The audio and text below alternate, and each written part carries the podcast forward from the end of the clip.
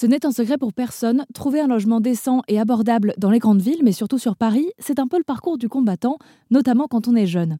Alors en arrivant dans la capitale, j'ai habité dans un foyer jeune travailleur. Et en en parlant autour de moi, je me suis rendu compte que peu de gens connaissaient cette option. Alors pour Airzan Radio, je suis allée pousser les portes de ce qu'on appelle dans le jargon un FJT. Bonjour. Bonjour Camille. Bienvenue. Merci beaucoup de me recevoir. Eh, écoutez, bonjour, moi c'est Émilie. Euh, je suis responsable du foyer de jeunes travailleurs de Meudon et aussi euh, de deux autres structures à Issy-les-Moulineaux pour les jeunes de la Plaine qui est une association.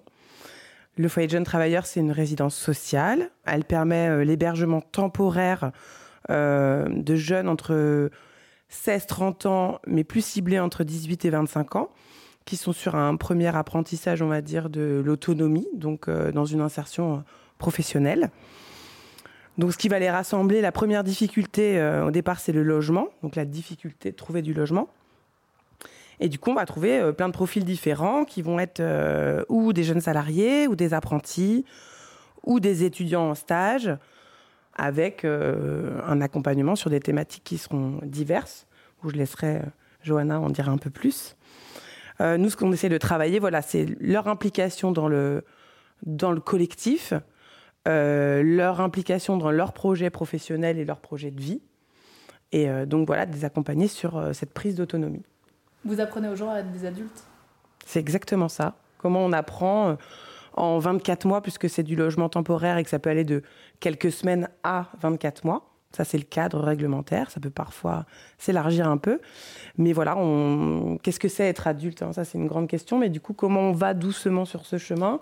Oui, avec euh, tout ce que ça veut dire en termes euh, administratifs, mais aussi en termes de, gestion de soi et de son projet de vie euh, global.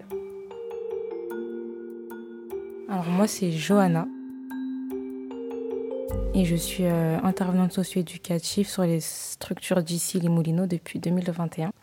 Donc j'accompagne les jeunes sur leurs projets personnels, je fais de l'accompagnement individuel sur des des thématiques euh, diverses, donc euh, l'accès au logement, euh, le budget, la citoyenneté, l'ouverture des droits. Et je fais aussi, enfin, j'anime la vie collective à travers des actions collectives qui sont mises en place tout au long de leur séjour, qui est de 24 mois. Donc bonjour, moi je suis Yasmine. Euh, j'habite dans le foyer jeune travailleur euh, de Verdun, donc les Moulins, depuis septembre 2021. Donc là, ça doit faire 20 euh, mois que je suis dans le foyer jeune travailleur. Alors, ben moi, en fait, déjà, je suis marocaine, donc je, suis née, j'ai grandi au Maroc.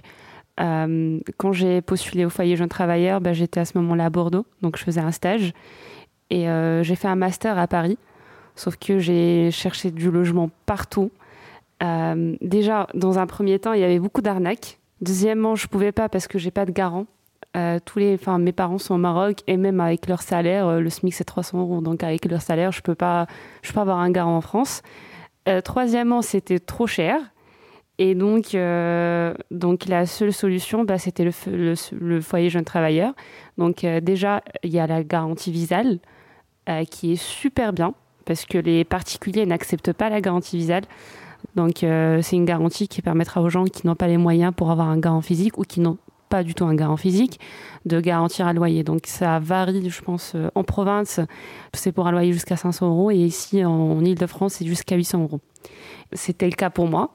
Donc euh, les particuliers ne voulaient pas de moi parce que j'avais pas de garant mais du coup euh, heureusement que voilà j'ai trouvé le foyer jeune travailleur de toute façon moi quand j'ai postulé heureusement enfin sérieusement et sans mentir j'étais trop contente quand j'ai vu que c'était un ok. Parce que j'avais que des refus et en fait j'avais peur de finir à la rue parce que sinon je pourrais pas faire le master ni l'alternance parce qu'il y avait pas de logement.